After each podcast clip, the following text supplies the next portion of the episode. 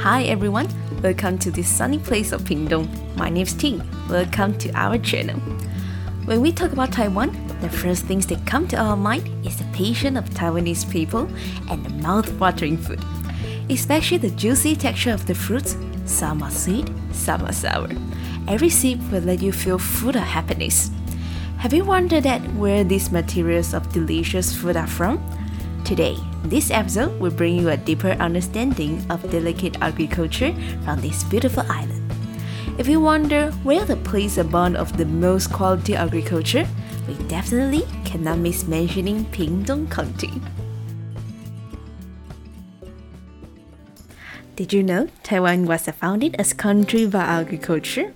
Taiwan is a semi-tropical island in East Asia. Its diversified climate is suitable for the growth of the fruit trees. The fruit's texture of sweetness in Taiwan is far superior to other countries. That's why Taiwan is also known as Fruit Island.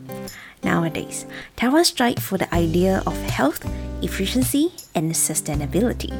With the hard work of farmers, the government has continued to support the transformation of agriculture and continuous innovation in agriculture technology.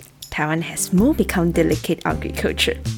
I'm sure that you can't wait to know about what the special of delicate agriculture is. You may wonder why Pingtung ranks first or abounding the most quality agriculture? The reason is it has abundant sunshine and long summers. Therefore, seasonal fruits are available in all seasons. Spring abundant for bananas, mango, pineapple, summers abundant for papaya and lemons. If we talk about winter, I believe that even have you never tried it, you must hear about the wax apple.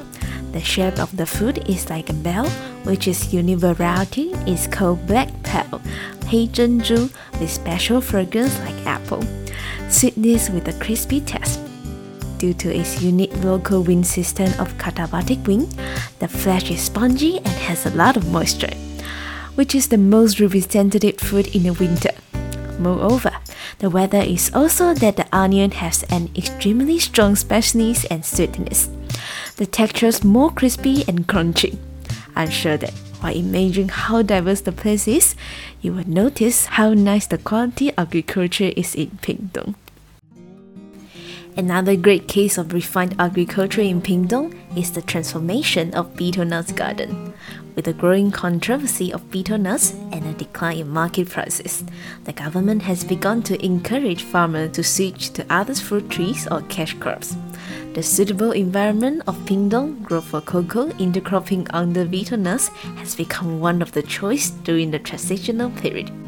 It is one of the few countries that can complete the whole process from planting, processing to products and truly achieve tree to bar.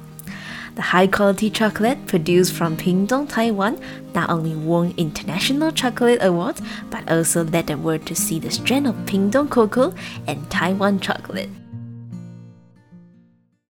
To revitalize the agriculture tourism industry, the government has also issued agriculture tourist ticket to encourage people to buy domestically produced agriculture products and participate in leisure agriculture tourism. After today's introduction, I bet you have more understanding of Taiwan delicate agriculture already. Last but not least, I have a trade secret to share with you. This sunny city of Pingtung has a tradition to host an annual tropical expo, and every year got a different theme and art installation. Here we gather the best agriculture products. If you want to know more about this great festivity, then don't miss out next episode. Hopes through our sharing dedicated agriculture for today that you feel taste the sweetness of Taiwan fruit and fruit. If you want to get to know more about the best agriculture in Pingtung, there's a link on our profile. You may click the link to discover more about the tropical event. My name is Ting. Hope to see you in this sunny city of Pingtung. See you in the next episode.